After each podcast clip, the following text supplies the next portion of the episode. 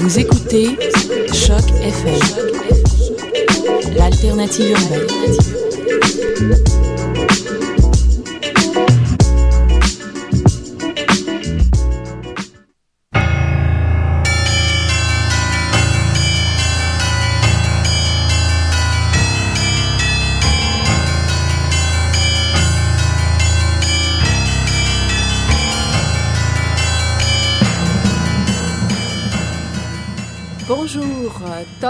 Chapitre 4, aujourd'hui mardi 12 octobre euh, de Mission Encre Noire. Vous êtes sur Choc avec Hélène et Eric.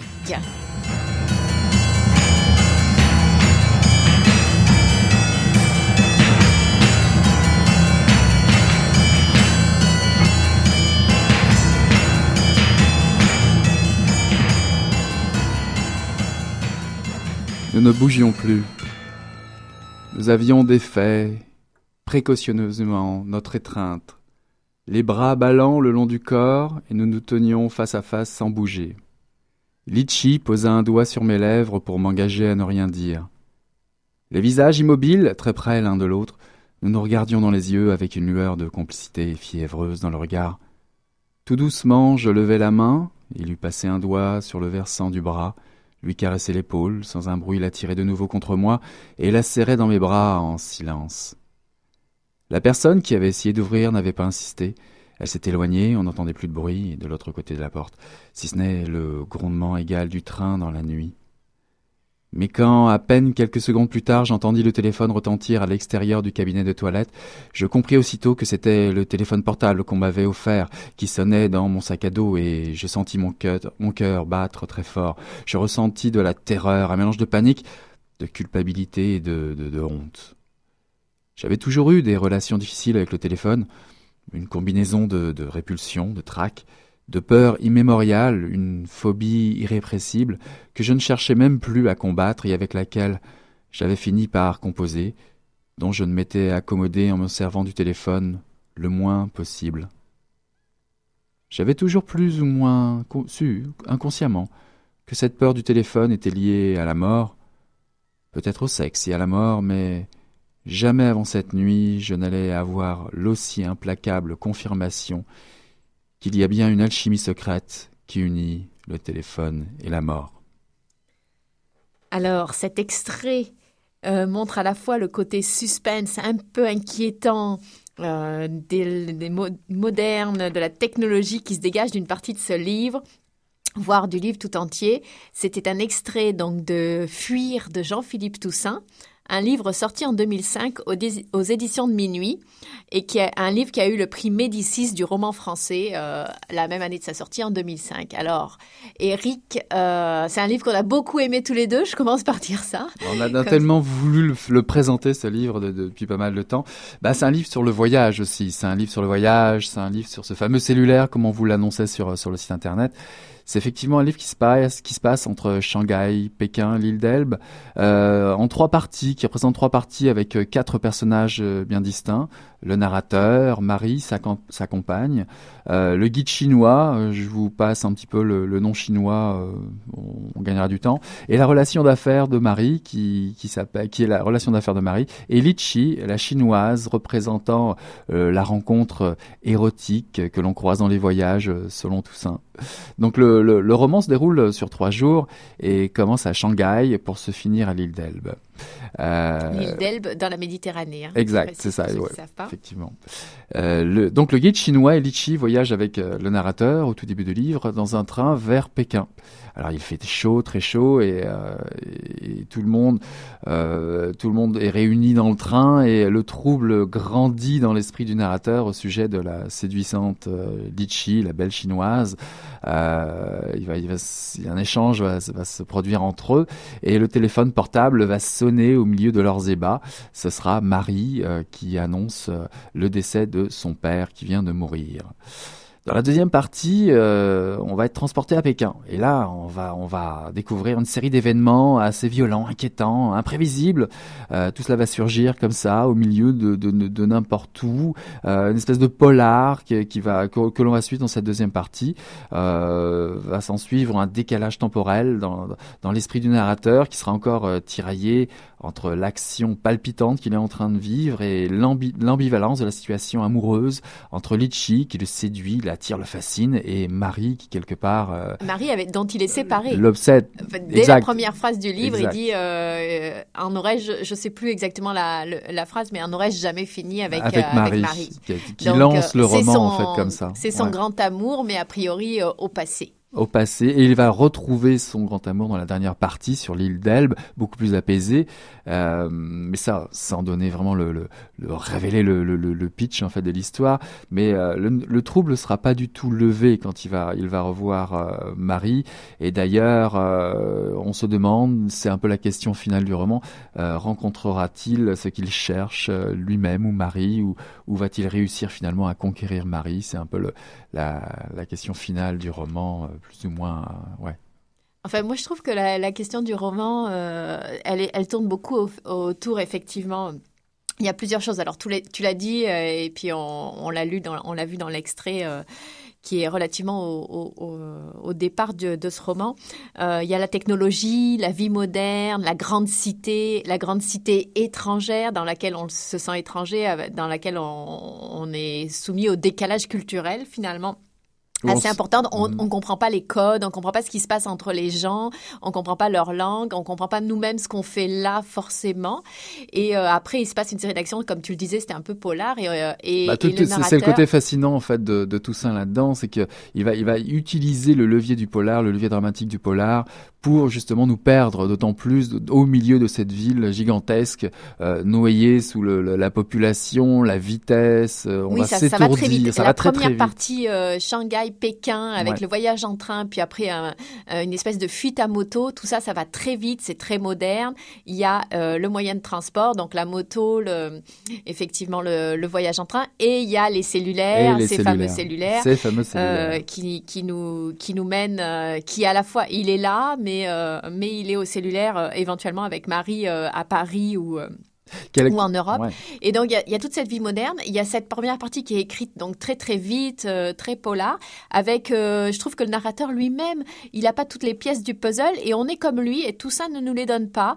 En fait, c'est comme s'il manquait des, des bouts et euh, finalement, ça passe bien. On ne sait pas exactement ce qui arrive. Il est lui-même perdu et puis l'écriture nous laisse avec ça. Donc, on, on prend vraiment, on comprend que le narrateur soit un peu paumé là-dedans. Ouais, mais ce qui est assez génial, c'est qu'il utilise aussi des objets, notamment le cellulaire, pour essayer de de- de- d'accentuer le côté fascinant euh, de, de l'intrigue, de l'histoire. On voit bien que par exemple le cellulaire reste un objet noir, assez distant dès, dès qu'il est en période de séduction avec Litchi. On, vo- on voit le cellulaire qui traverse le livre, les actions, puis d'un coup euh, le cellulaire prend vie avec euh, cette sonnerie du téléphone et Marie finalement qui se euh, matérialise à travers le téléphone. Mais est-elle vraiment là? Où est donc où est donc le narrateur Ouais, Lorsqu'il téléphone, où ouais. est-on lorsqu'on utilise le cellulaire en voyage, présent dans la tête de l'autre? C'est un peu, il y a beaucoup beaucoup de sujets comme ça qui, qui se télescopent à, à travers Oui, le il y a roman la vraiment la question partie. des territoires quand on est en voyage ou, ou même euh, d'une façon générale, de- effectivement, des technologies. Quand on est là en train de téléphoner à quelqu'un d'autre, est-ce qu'on est vraiment dans le territoire où on est présent physiquement ou est-ce qu'on est euh, avec l'autre? C'est quoi Dans quelle fiction et dans quelle réalité on est?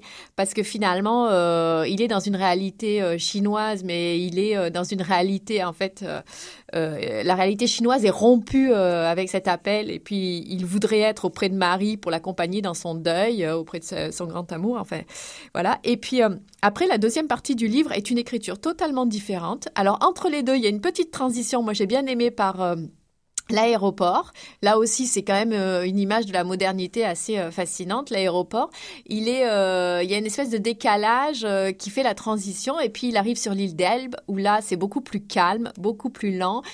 Il a beaucoup plus le temps de regarder, d'entendre ses états d'âme finalement, et il se retrouve face à effectivement la, la femme qu'il aime dont il n'arrive pas. Et moi, c'est ça, en fait, un peu, je trouve, qui est très intéressant dans tous les romans de, Toussaint. Et puis, euh, cette espèce de trilogie, euh, parce que ce livre fait partie d'une espèce de trilogie, on en parlera après, mais euh, il y a toujours cette question. Il n'est pas arrivé à finalement à, le rendez-vous avec Litchi est comme un rendez-vous raté avec cette femme parce que peut-être à cause du décalage culturel, parce qu'à à cause de cette euh, espèce d'aventure qu'ils ont vécue qui n'a pas permis que la rencontre se fasse avec la chinoise.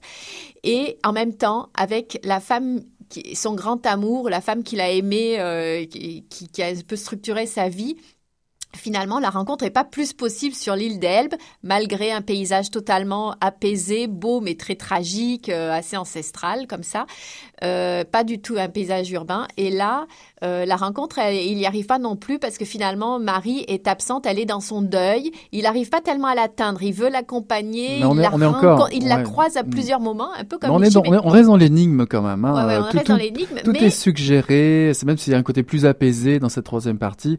Euh, il y a c'est pas apaisé du tout dans le deuil. Hein. C'est qu'il n'arrive pas, à rejoindre Marie. Voilà, c'est ça. Il n'arrive pas à, rejoindre Marie. Puis finalement, sans révéler la scène finale, on peut les retrouver un petit peu plus tard. Mais euh, il y a quand même l'idéal de l'amour qui échappe tout le temps euh, au personnage.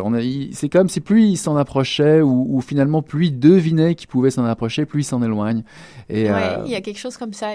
Exact. Et je trouve que moi, ce qui est assez fascinant chez tout ça, c'est cette espèce des deux écritures complètement différentes entre les deux premières parties du livre finalement euh, très urbaine et très moderne et la dernière qui est une écriture totalement différente, un rythme beaucoup plus lent et qui est dans quelque chose de de vraiment euh, euh, plus contemplatif, si je puis dire. Ouais, J'aimerais souligner quand même le côté aussi très cinématographique. Par moments, il y a des scènes incroyables, la scène des motos, etc. Ça, ça c'est génial. On n'oublie pas que c'est euh, Jean-Philippe Toussaint est belge et que c'est un réalisateur de films aussi. Ah, oui. Et ça se sent, je trouve, beaucoup effectivement dans ses dans, dans, son écriture. là, tu, me, tu, me, sers la transition musicale parfaitement. Là. Alors, allons-y, qu'est-ce qu'on écoute bah, Tu parlais de belge, on va avec Ginzu, je t'attendrai.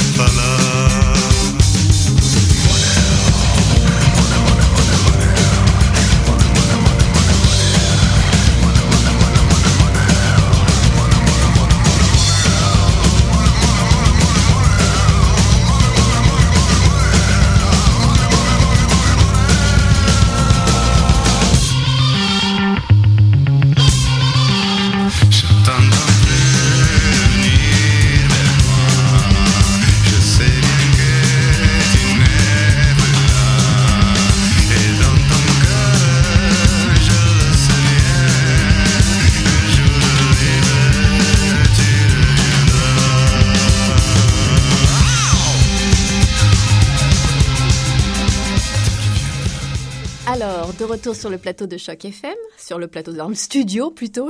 On n'est pas encore rendu au plateau. non, pas encore.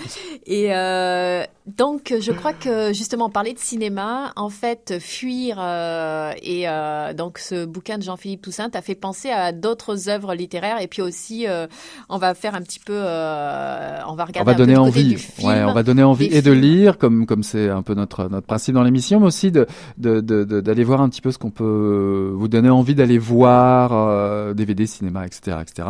En tout cas, d'attiser votre curiosité. Moi, j'avais pensé, je vais commencer par les romans un petit peu parce que ça, je, me suis un petit peu fixé sur le côté un petit peu modernité, choc culturel, tu vois, des choses comme ça, le monde moderne. Donc ça m'a, ça m'a tout de suite, j'ai pensé à, à, Ruki Murakami qui, euh, dans la balade de l'impossible, par exemple, euh, nous propose un aller simple pour le Japon, pour le Japon et dans le Japon moderne. Euh, il va utiliser des visions aussi bien champêtres ou plus intimes, des choses jamais déplacées, comme chez comme chez Toussaint. Il va il va toucher à des, des, des sentiments très forts, où il va il va faire s'entrechoquer les sentiments amoureux dans un Tokyo coloré, vibrant, mais un Tokyo moderne, ultra moderne.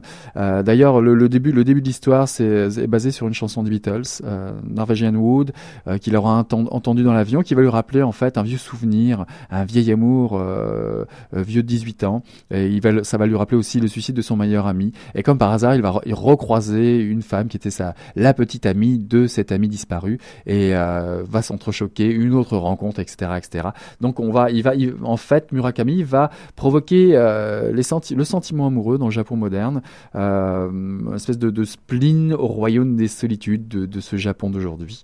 Donc la balade de l'impossible, Haruki Murakami. Euh, pour rester du côté de l'Angleterre ce coup-ci, euh, j'avais pensé aussi à Anif Kureshi, euh, qui, qui avait déjà publié, bah, qui est connu par, pour My Beautiful Laundrette et aussi Le Bouddha de banlieue.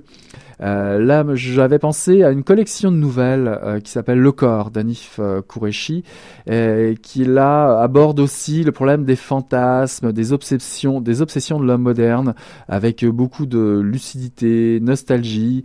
il va nous montrer un petit peu tous ces aspects un petit peu violents, nous confronter aux mensonges des apparences, tout en gardant l'espoir dans, de, de, trouver certains bonheurs, pas un bonheur, mais différents bonheurs révélés un petit peu au hasard différentes oui, nouvelles. Il y a une réflexion quand même sur la, technologie et la fuite en avant, le progrès. Oui. Dans, en tout cas, dans sa première nouvelle. Euh, bah, le, corps, par exemple. Oui, espèce d'anticipation. Il utilise un petit peu le côté anticipation euh, pour nous parler de, de problèmes très, très euh, matériellement très présents aujourd'hui ou même spirituels dans, euh, dans l'Angleterre d'aujourd'hui.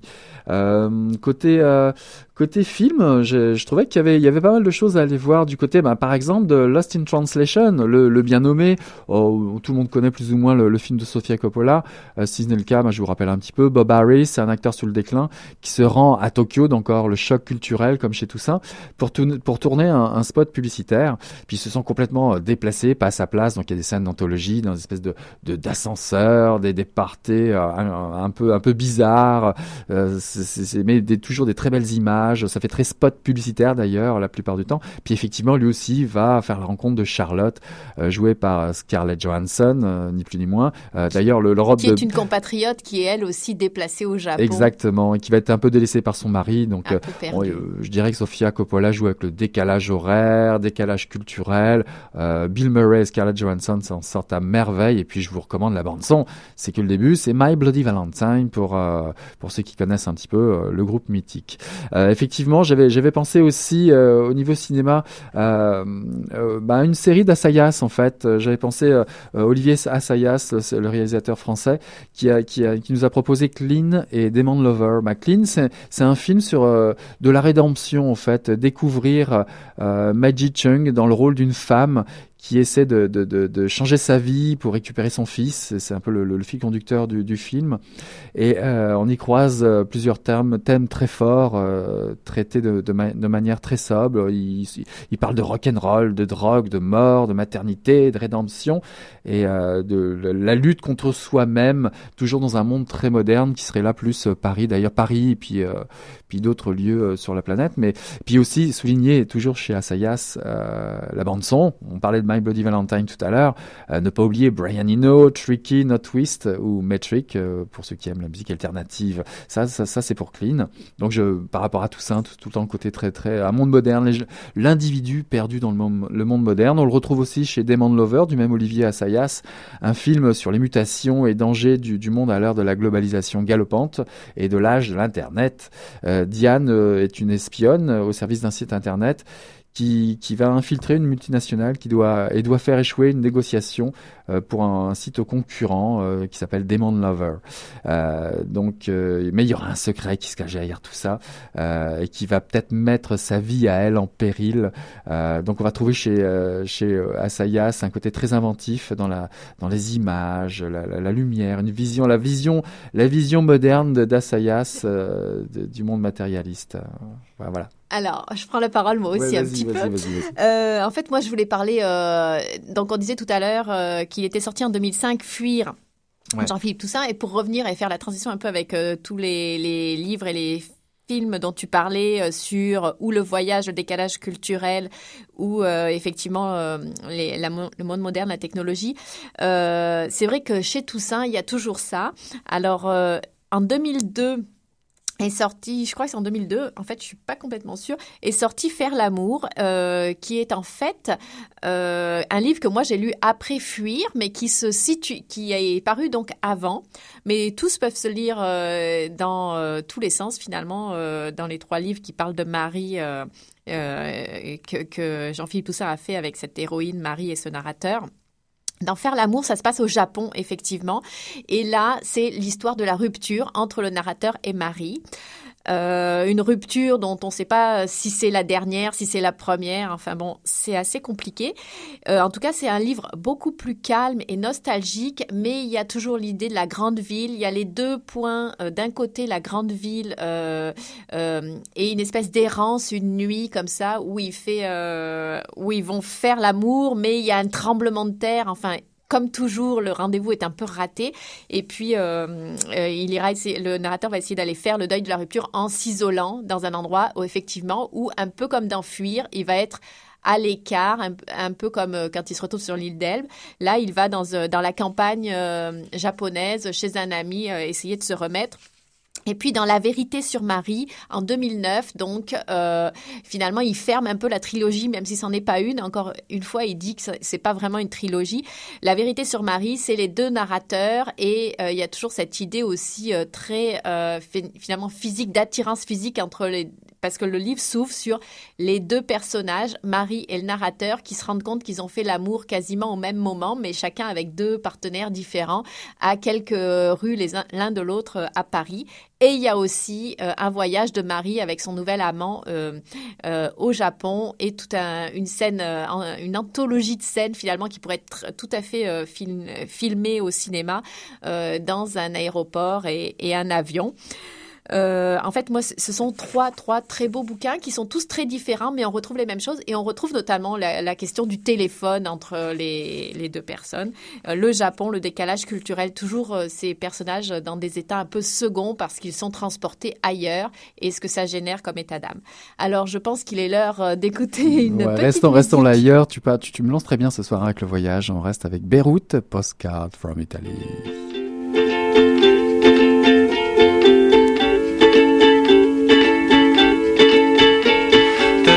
We had.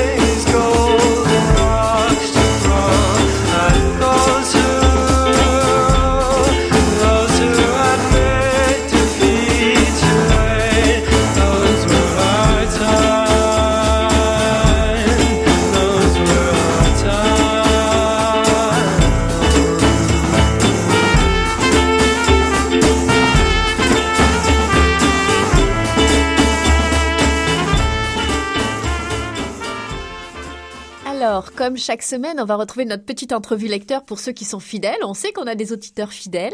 Et euh, cette semaine, euh, on change un peu la règle parce que c'est Eric qui est allé interroger euh, notre lecteur qui est justement un autre Eric.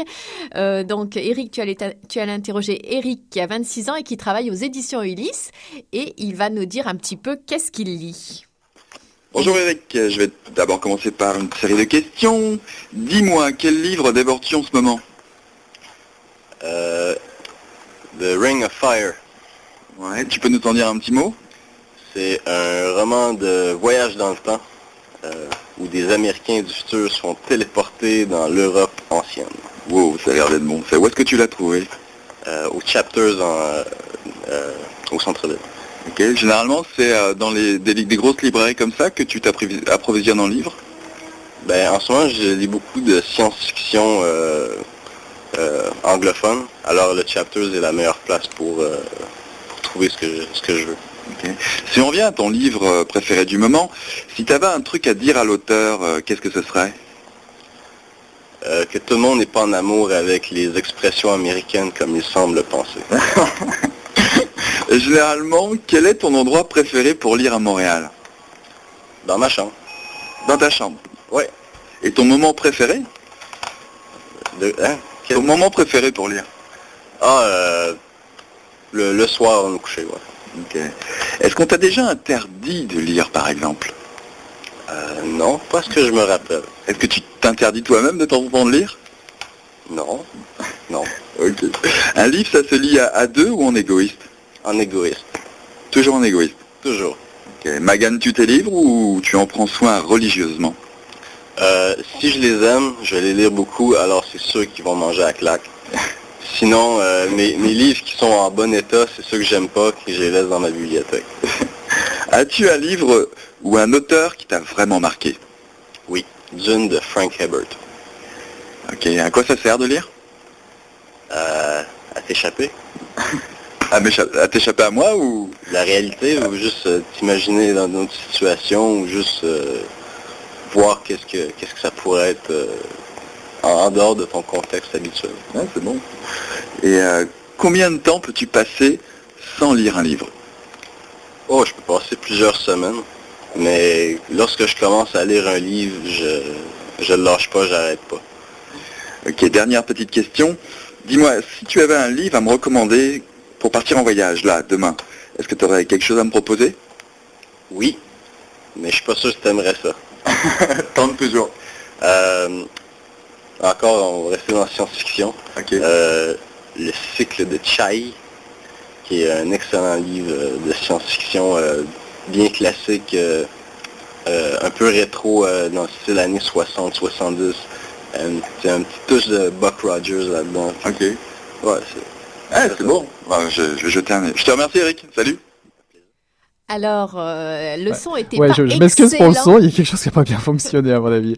Ah, les appareils modernes, ça fonctionne jamais. Voilà, mais c'était c'était parce que c'était la mission sur la technologie ce soir. Donc euh, c'est pour ça, on n'est pas complètement encore entré dans le 21e siècle nous deux. Alors Parle pour euh, toi. donc euh, juste euh, pour vous dire, on va se, on va se quitter euh, tout de suite et on va vous on va se retrouver la semaine prochaine euh, comme d'habitude pour la proche- le chapitre 5 de Mission Encre Noire et euh, peut-être juste dire que la semaine prochaine euh, la fin du monde il y en a qui parlent de fin du monde Ah, mais nous, on toujours, on nous parle de fin du monde tellement en ce moment. Je, me- Voilà. je me suis dit, bah allez, on va, on va vous convoquer pour une, une sacrée apocalypse la semaine prochaine. Voilà, Hein, bah, l'apocalypse. L'apocalypse, c'est pour la semaine prochaine, sur euh, Mission Encre Noire, n'est-ce pas? Alors à mardi. À mardi, merci Hélène, bye bye. Merci Eric. Ah.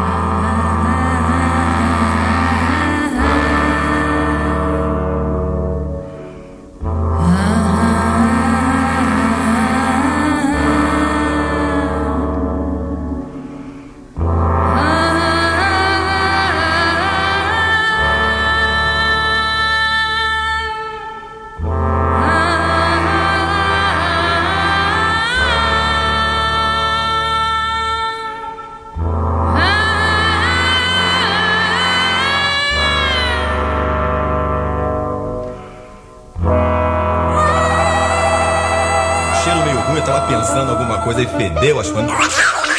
Pô, mas o negócio tava bom, bicho. O negócio tava bom, só quando ele eu tô entupido. Olha, Quem diria, hein? Greta Garbo acabou de irajar, hein? É, mas eu tava falando pra você, né? Depois que eu passei a me sentir, aí o negócio ficou diferente.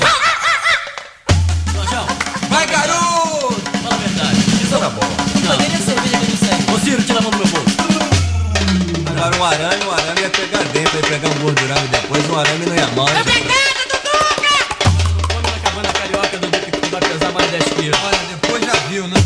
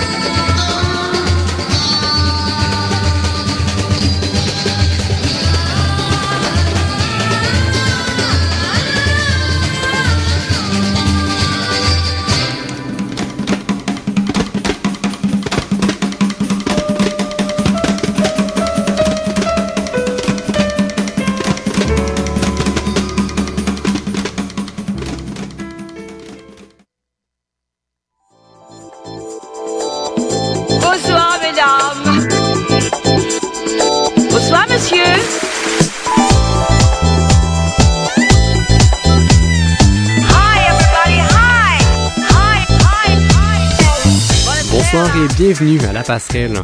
Aujourd'hui à l'émission, Jeff Golf de l'agence de stylisme montréalaise Ludique. Nous recevons également en entrevue la blogueuse derrière à la mode Montréal, Julia Valelunga.